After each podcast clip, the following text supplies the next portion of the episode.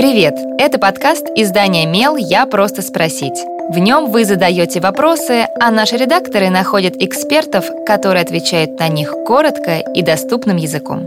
С вами Кристина Бедняк, продюсер и ведущая этого подкаста.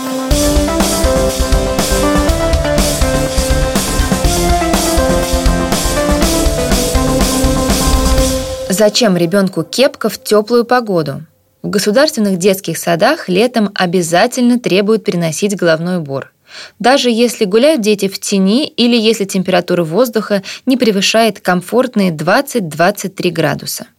Педиатр Ирина Хлебушкина рассказывает, зачем это нужно и как правильно выбрать кепку или панамку. Объясните, пожалуйста, зачем ребенку кепка или панамка летом? Разве они не препятствуют отходу лишнего тепла от головы?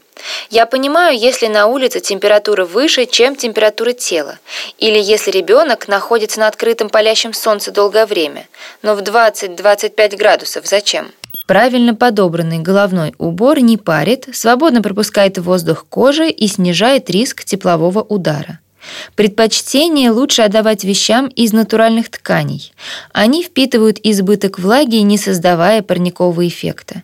Если пот не сможет свободно испаряться, терморегуляция организма нарушится, и он перегреется. Плюс должен быть правильно подобран размер. Если головной убор мал, то он будет препятствовать отходу лишнего тепла. Выбирайте панамки или кепки светлых цветов. Одежда светлых тонов отражает солнечные лучи. В ней прохладнее и риск подвергнуться тепловому удару значительно меньше. А вот темный головной убор может спасти только от солнечного ожога кожи головы и частично лица. А вот от теплового удара не спасет, даже наоборот.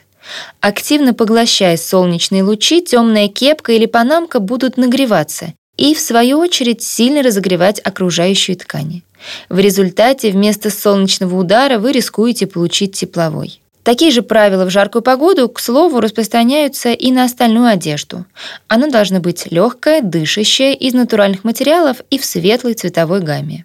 Конечно, если ребенок постоянно находится под навесом, в тени, головной убор не обязателен. Однако следует помнить, тепловой удар это следствие продолжительного нахождения в условиях с повышенной температурой воздуха или в одежде, нарушающей теплоотдачу. То есть можно легко получить тепловой удар и без воздействия прямых лучей солнца.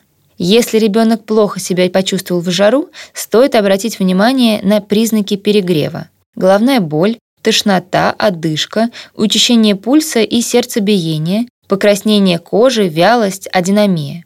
При средней степени тяжести повышается температура тела, а обморочное состояние – это уже тяжелая степень, при которой дыхание поверхностное, а сердцебиение еле слышно.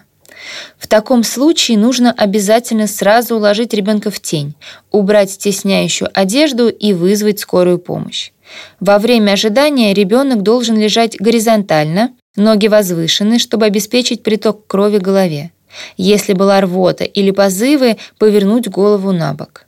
Выпаивать прохладной, но не холодной водой, небольшими порциями. Идеально минеральная вода или специализированные солевые растворы. На лоб нужно положить смоченную водой салфетку.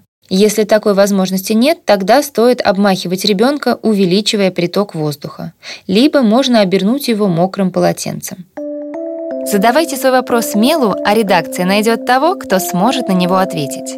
Пишите в наши соцсети или на почту feedback mail.fm. Мы не раскрываем имена, так что вопросы могут быть любыми. А еще ставьте нам оценки и оставляйте отзывы. Так больше людей узнают про наш подкаст.